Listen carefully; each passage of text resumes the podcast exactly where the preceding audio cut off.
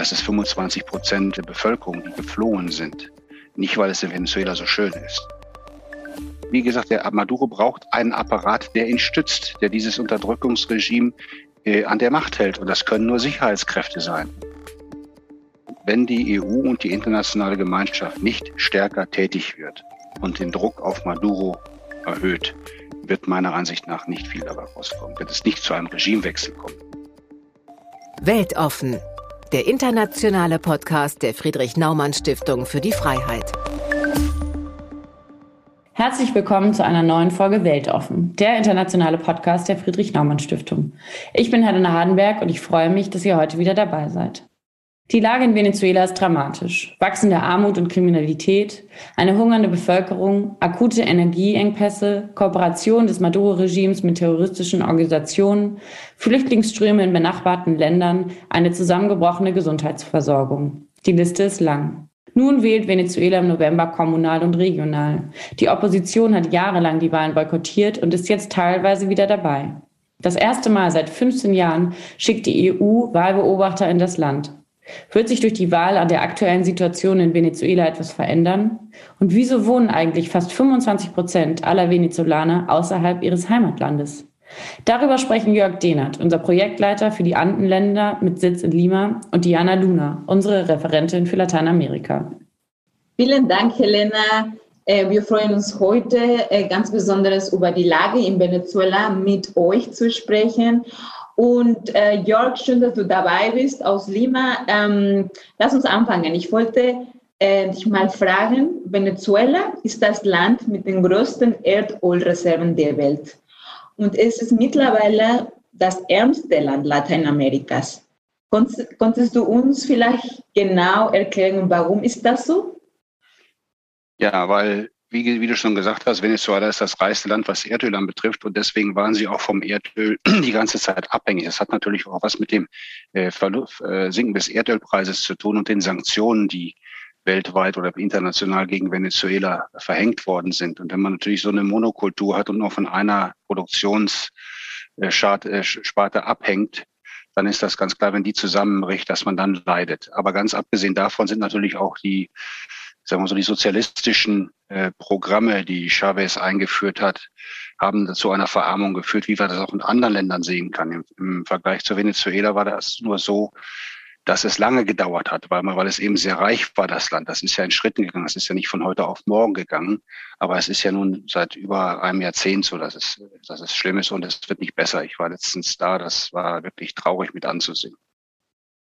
Ähm, und welche würdest du sagen, sind die akuten Probleme? Also wenn man liest, äh, über 80 Prozent der Bevölkerung lebt unter extremer Armut. Wie, wie, wie kann sich unser Publikum das Leben in Venezuela vorstellen?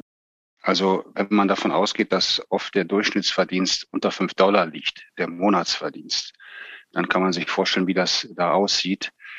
Ähm, das wenn man nach Venezuela kommt, nach Caracas, dann lebt man natürlich als, als, als Besucher in einem anderen Hotel. Das ist, äh, das sind wie zwei Welten. In dem Hotel kann man alles kriegen. Man kann alles kaufen, man kann alles essen. Geht man aber 200 Meter außerhalb des Hotels, dann sieht man die Armut direkt auf der Straße. Und man sieht auch die, die, die Kriminalität, die dort ist. Alleine vom Weg vom Flughafen bis zur Innenstadt sind über zwölf äh, Abfahrten richtig gesperrt mit Barrikaden, weil man Angst hat, dass die äh, Rebellen und die Kriminellen äh, dort tätig werden. Die werden richtig von der Polizei bewacht mit Barrikaden.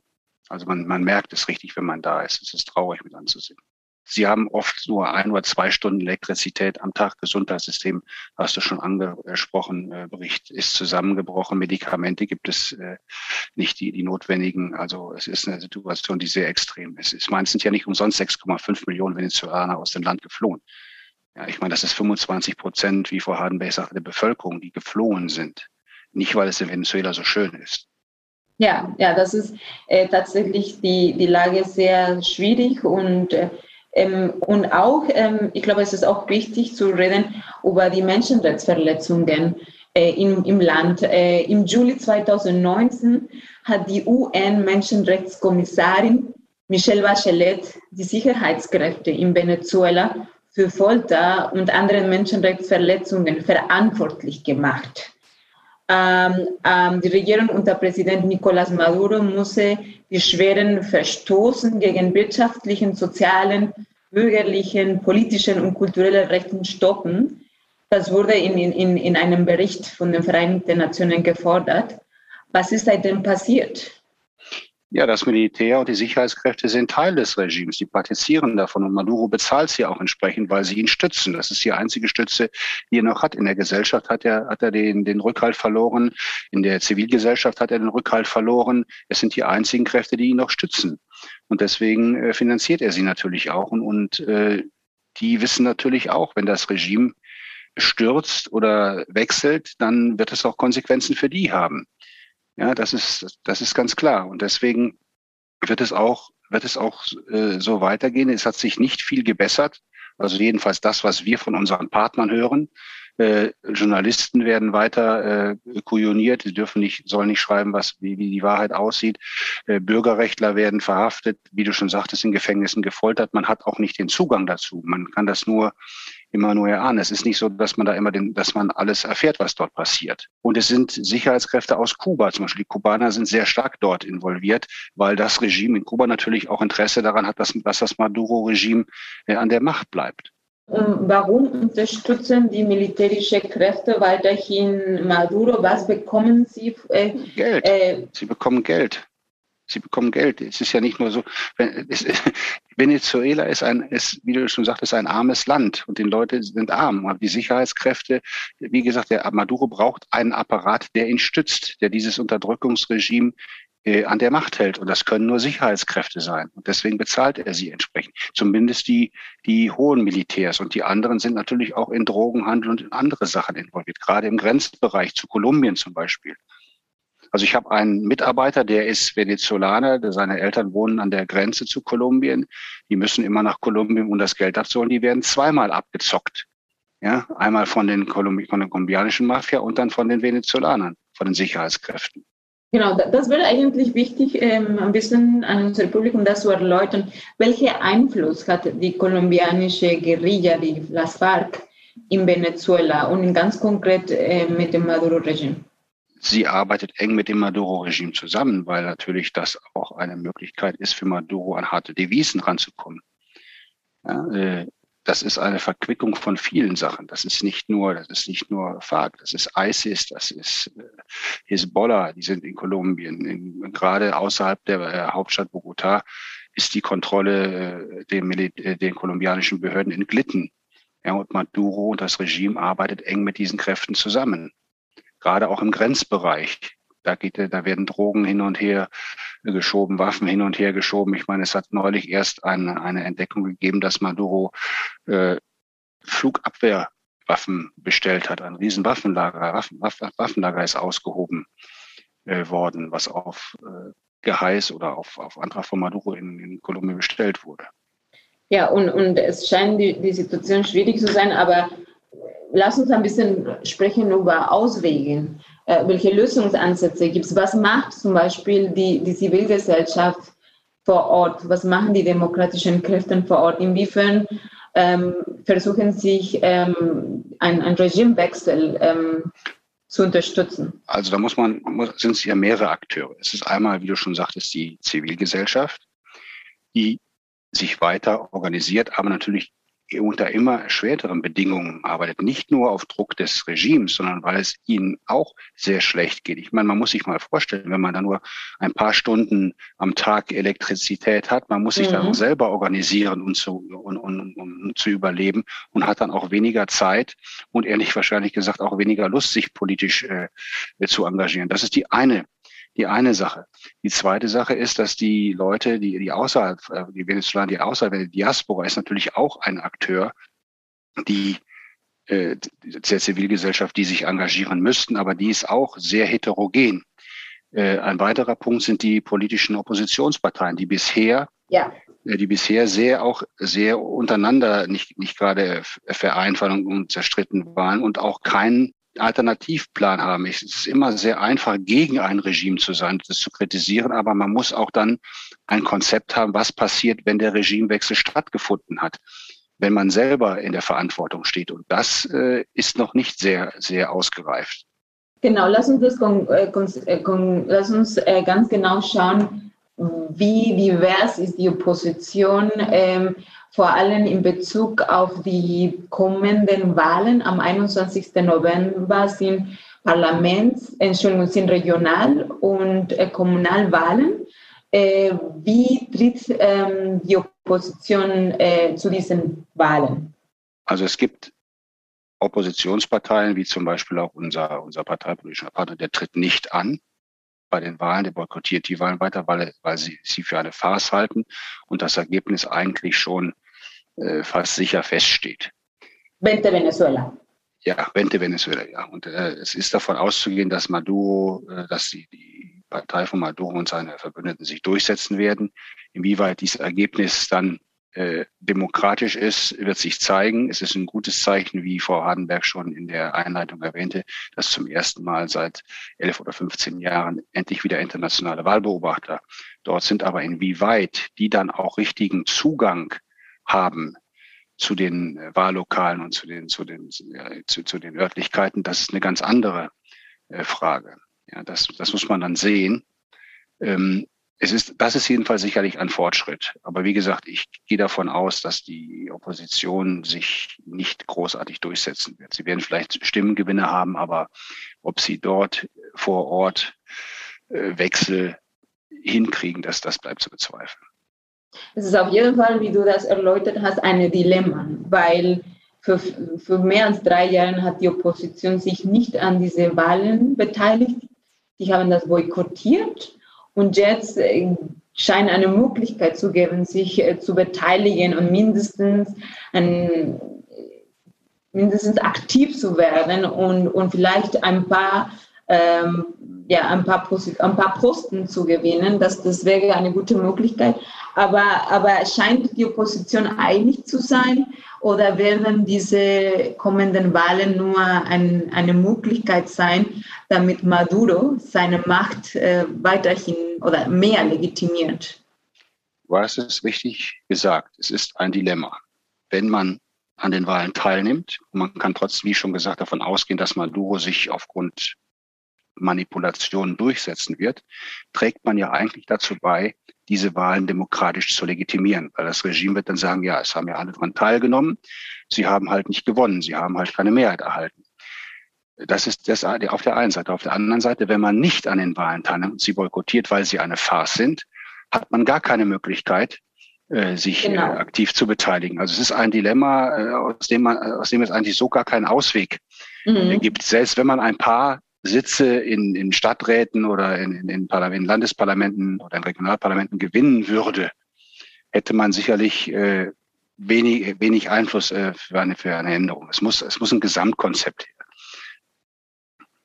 Aber aus deiner Meinung würdest du sagen, dass die Wahlen erfüllen die demokratischen Standards? Ähm, nein. Die erfüllen Ganz einfach, nein, nein, erfüllen sie nicht. Nein.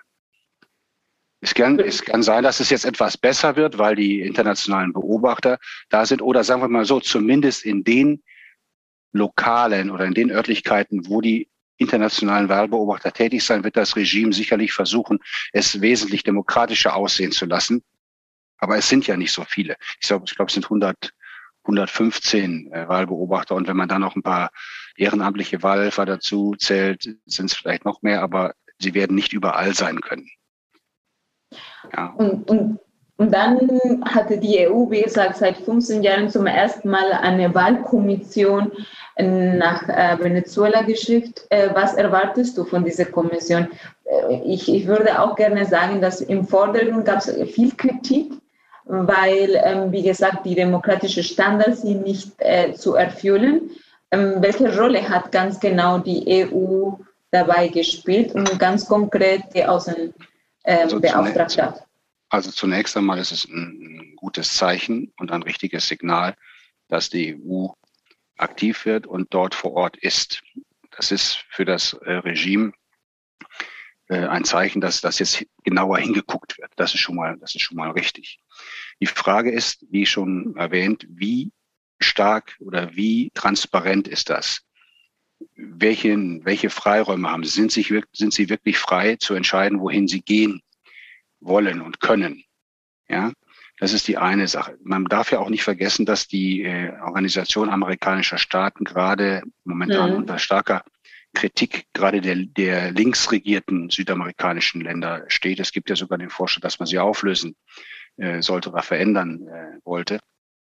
Also da ist schon sehr wichtig, ist es sehr wichtig, dass die EU dort Beobachter sendet und ein Zeichen setzt. Sie sollten auch den Dialog mit den, mit den äh, Autoritäten, mit den offiziellen Stellen suchen und dort ganz klar machen, welche Standards erwartet werden und auch diese Verletzungen von demokratischen Rechten, Menschenrechten und, äh, und Wahl, Wahlsystemen und, und Wahlrechten anprangern und das ganz klar ansprechen, dass das Regime merkt, man guckt hin. Ja, es ist nicht abgeschottet, also die, die Weltöffentlichkeit guckt hin und beobachtet die Sache genau. Das ist immer, immer gut äh, als Druck von außen. Und dann haben wir auch andere Akteure wie, wie die USA äh, und, und China, aber ganz konkret in Bezug auf die USA hat sich die neue Biden-Politik zu Venezuela sich verändert. Ähm, erwartest du da etwas Besonderes? Ich meine, Biden hat auch versucht, ähm, die Latino-Communities in den USA zu gewinnen und hat auch äh, Venezuela und äh, Maduro als Diktator bezeichnet. Gibt es da ein, eine Veränderung seitdem Biden im Amt ist? Also ich glaube, dass Biden eine etwas sanftere Politik will. Trump hat ja eine knallharte Sanktionspolitik gemacht, die im Prinzip auch so nicht viel gebracht hat, zwar Druck auf das Regime ausgeübt hat, aber letztendlich auch keine großen Veränderungen gemacht hat. Ich finde den Ansatz von Biden richtig, die Latino-Community zu mobilisieren, weil wir dürfen ja nicht vergessen, äh, die EU ist weit weg. Wir haben es gerade angesprochen, aber es gibt ja diese Organisation amerikanischer Staaten. Ja, und die, das heißt, wir haben ja viele Nachbarländer, Kolumbien, Peru, alle wie sie nennen, Chile, Ecuador. Ähm, und die müssen natürlich auch aktiv werden, weil das ist ja dort in ihrer, in, in ihrer unmittelbaren Nachbarschaft. Und insofern ist der Ansatz von, von beiden, die lateinamerikanische Community innerhalb seines Landes äh, zu motivieren oder zu aktivieren, richtig. Das müsste eigentlich auch in anderen Ländern passieren, auch gerade hier in, in, in unseren Ländern. Ich meine, wir reden, wir reden, nehmen wir mal das Beispiel Peru und Kolumbien. In beiden Ländern leben fast zwei Millionen Venezolaner. Ja, das ja. ist schon, das ist schon etwas. Und jetzt mal, äh, wenn man das jetzt mal anders sieht, äh, Peru hat 33 Millionen Einwohner. Da sind zwei Millionen äh, etwas weniger als zehn Prozent. Man stellt sich das mal vor in Deutschland oder in Europa. Wenn, wenig, wenn wir acht Prozent Flüchtlinge hätten, wir reden da von, ein, von einer Million, da gibt es schon äh, Diskussionen. Was, äh, aber und dort werden ganz andere Prozentzahlen absorbiert. Ja, das ist auch eine Leistung äh, dieser Länder, aber die müssen auch aktiv werden. Und da kippt zum Beispiel auch der, ähm, das Bild oder die Stimmung, weil es jetzt halt auch eine, äh, eine grenzwertige Situation ist. Zwei Millionen Venezolaner in Peru. Peru ist ja auch nicht gerade ein Land, was durch Reichtum gesegnet wird in der Bevölkerung. Da kommen jetzt auch Konflikte hoch. Ja, ja. insofern wird es da jetzt auch äh, notwendig, aktiv zu werden. Ja, die Venezuela-Frage ist auch die lateinamerikanische Frage, weil, wie du das erwähnt hast, äh, es wohnen äh, über mehr als sechs Millionen Venezolaner im Ausland ein und der großen Teil in Lateinamerika. Und äh, wie, wie, kann, wie, wie kann die internationale Gemeinschaft diese Länder, vor allem die Nachbarn, Ländern Peru, Kolumbien, Chile, Brasilien unterstützen, um diese große Anstrengung ähm, zu unterstützen, weil sie, sie nehmen so viele Flüchtlinge, obwohl muss man auch sagen, dass die Venezolaner offiziell können kein politisches Asylum beantragen. Es ist sehr schwierig, mindestens das zu zeigen. Ähm, wie, wie, wie kann die internationale Gemeinschaft diese Länder unterstützen?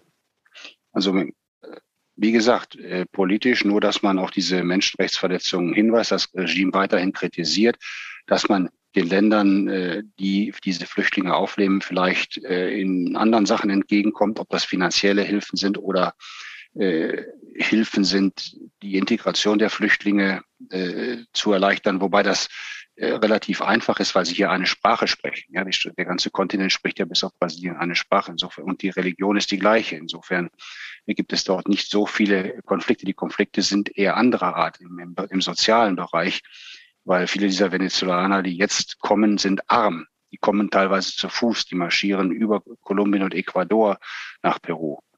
Und äh, auch in diesen Ländern ist, ist die Aufnahmekapazität nahezu erreicht. Ja. Aber die, aber die lateinamerikanischen Staaten müssen selber auch aktiv werden. Ja, man muss nicht immer nach der internationalen Gemeinschaft rufen. Es gibt auch eine lateinamerikanische Gemeinschaft. Wie gesagt, die, die OAS, die Organisation mhm. amerikanischer Staaten, die müsste auch mal aktiver werden. Aber auch da gibt es mittlerweile zwei Lager. Du hast es eben schon angesprochen, was den Einfluss China und Russlands anbetrifft. Der hat in den letzten Jahren ganz stark zugenommen.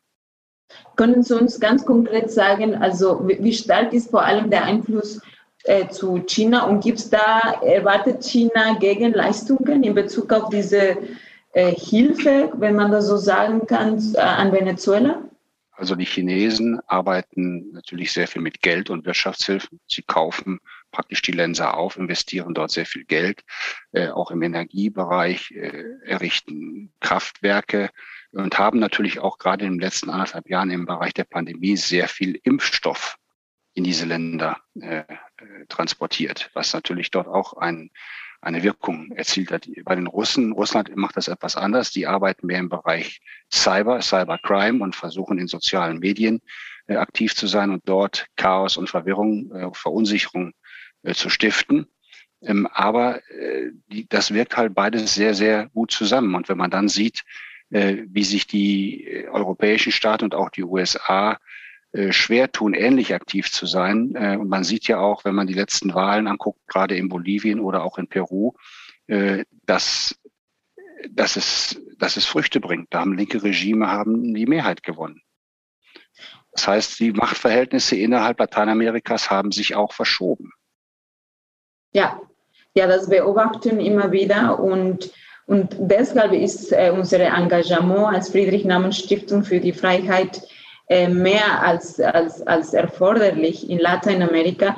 Und deshalb sind wir auch in, in Venezuela ähm, mit unseren Verbündeten vor Ort. Und deshalb wollte ich dich ganz konkret fragen, wie unterstützt äh, die Naumann Stiftung die demokratischen Kräfte in Venezuela?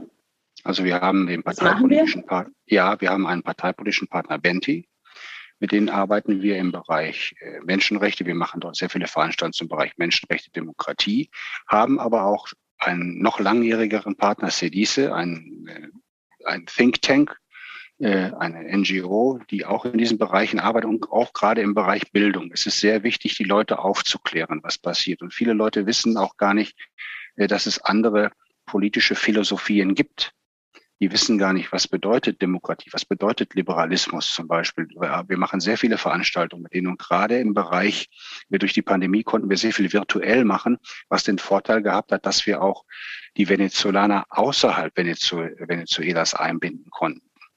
Ja, wir arbeiten ja nicht nur in Venezuela mit Venezolanern zusammen, sondern auch in den in meinen sechs Ländern arbeiten wir auch mit der venezolanischen Diaspora zusammen, was ehrlich gesagt nicht ganz einfach ist. Wir beide haben mhm. das ja mal in Deutschland gemacht. Es ist sehr heterogen. Ja. Es ist sehr heterogen. Ähm, was sie eint, ist die, die Gegnerschaft zum Maduro-Regime, aber dann hört es auch meistens schon auf. Ja. Mhm. Ja, damit, damit, arbeiten wir und wir arbeiten natürlich mit unseren Partnern in den sechs Ländern äh, zusammen um die Menschenrechtsverletzungen und die Schwäche des, des Regimes äh, immer mehr in die Öffentlichkeit zu bringen, um auch die lateinamerikanische Bevölkerung zu sensibilisieren für diese Sache. Ja, äh, und, und du hast auch unsere äh, Partnerorganisation, ähm, politische Partnerorganisation Bente Venezuela angesprochen. Ähm, es ist wirklich erstaunlich zu sehen, äh, welche Rolle Maria Corina Machado spielt. Maria Corina Machado ist die Leiterin, die, die hat auch Vente Venezuela gegründet und sie begeistert viele Frauen in Venezuela, sich politisch zu mobilisieren. Wir haben, die, die Friednamen Stiftung hat ein tolles, eine tolle Dokumentation äh, zu, wie, wie, Frauen weltweit ähm, anderen Frauen begeistern, um demokratisch tätig zu werden. Und im Fall Venezuela war das äh, erstaunlich, äh, die Rolle von Maria Corina Machado zu sehen. Ähm, warum, warum ist sie so eine wichtige Rolle innerhalb der Opposition? Ich meine, man muss sich mal ihre Biografie angucken. Ihre, äh, sie hat, sie hat, ihr Pass ist ihr entzogen worden. Sie steht praktisch äh, unter Hausarrest. Sie kann das Land nicht verlassen. Ihre Kinder äh, sieht sie ab und zu mal, weil sie im Ausland mhm. leben. Und trotzdem ist sie, ist sie sehr, sehr aktiv, ja, als Oppositionsführerin. Sie ist praktisch eine Ikone. Hinzu kommt das, was du gerade gesagt hast, äh, dass sie als Frau sehr aktiv ist. Ich meine, in Lateinamerika, du bist selber äh, Latina, gibt es immer ja. noch ein wenig Machismus und äh, oder nicht nur ein wenig, nicht wenig in vielen, in vielen Ländern sogar sehr viel, sogar sehr viel. Und da ist es umso bemerkenswerter, dass sich eine, eine Frau so an die Spitze einer Bewegung äh, gestellt hat und aktiv ist und auch von allen und auch von Männern anerkannt wird. Ja. Das ist wirklich, äh, das hat auch was mit ihrer Persönlichkeit zu tun. Das ist eine sehr starke Persönlichkeit. Ich habe sie mehrfach getroffen. Immer wenn ich in Caracas, Caracas bin, äh, treffe ich mich mit ihr und es ist immer wieder beeindruckend, unter welchem Druck diese Frau äh, arbeitet und weiterhin so aktiv und engagiert ist. Das ist wirklich ein Beispiel für, für, für politisches Engagement als, als, als Bürger auch und nicht nur als Politikerin. Liebes Publikum, wenn ihr diese tolle Dokumentation noch nicht gesehen habt, ihr müsst es unbedingt sehen. Ihr werdet begeistert sein von, von Maria Corina Machado und ihre Kraft und äh, anderen zu mobilisieren. Aber äh, bevor wir ähm, den Podcast für heute beenden, Jörg, ähm, ich würde dich ganz gerne fragen, was können wir aus den Verhandlungen, die seit mehreren Monaten in Mexiko stattfinden, werden wir irgendwie einen Regimewechsel sehen? Es ist nicht die erste Verhandlung. Ich erinnere mich, dass gab schon mehrere Verhandlungen in Norwegen. Die EU hat auch dabei eine wichtige Rolle gespielt. Äh, der Vatikan hat auch, da, äh, auch äh, in, in Verhandlungen unterstützt. Was können wir daraus erwarten? Also es scheint sich ja in einigen, in einigen Punkten eine Annäherung ergeben zu haben, gerade weil es die katastrophale wirtschaftliche und auch gesundheitliche Situation in Venezuela betrifft, hat, sind beide Seiten aufeinander zugegangen, was ich, was ich äh, einen richtigen Schritt empfinde. Man, es bleibt natürlich abzuwarten, inwieweit Maduro diese Annäherung nutzt, um daraus politisches Kapital zu, zu schlagen, um selber weiter an der Macht zu bleiben. Das, das ist die große Frage. Ähm, es ist, wie du schon sagtest, schon mehrfach verhandelt worden. Es ist bisher nie was dabei herausgekommen. Wenn man, wenn die EU und die internationale Gemeinschaft nicht stärker tätig wird und den Druck auf Maduro erhöht, wird meiner Ansicht nach nicht viel dabei rauskommen. Wird es nicht zu einem Regimewechsel kommen. Es wird vielleicht, es wird vielleicht in einigen Bereichen Verbesserungen oder Erleichterungen geben, aber mehr nicht ja, das, ich sehe das auch so und gleichzeitig mir macht es viele Hoffnung, wenn ich Venezolanerinnen und Venezolaner in Deutschland und woanders wo treffe und ich sehe, wie, wie, wie aktiv sind sie für diese Regimewechsel und sie nehmen, sie versuchen, die Zukunft in ihre Hand zu nehmen. Und ich glaube, das mussten wir immer wieder betonen. Und ich bedanke mich sehr herzlich bei dir, Jörg, für diese tolle Erläuterung zu Venezuela und lass uns mal schauen, was genau nach dem 21. November passiert, wenn diese Parlaments- und äh, Regional, äh, Entschuldigung, wenn diese Regional- und äh, lokalen Wahlen stattfinden. Lass uns mal schauen, inwiefern wird das Regime von Maduro legitimiert, inwiefern hat er mehr Macht gewonnen oder nicht. Und liebes Publikum, äh, wir freuen uns, dass Sie dabei waren und wir freuen uns, wenn Sie auch nächstes Mal dabei sind und gerne teilen unsere Podcast mit euren Freundinnen und Freundinnen. Adios. Vielen Dank. Auf Wiedersehen.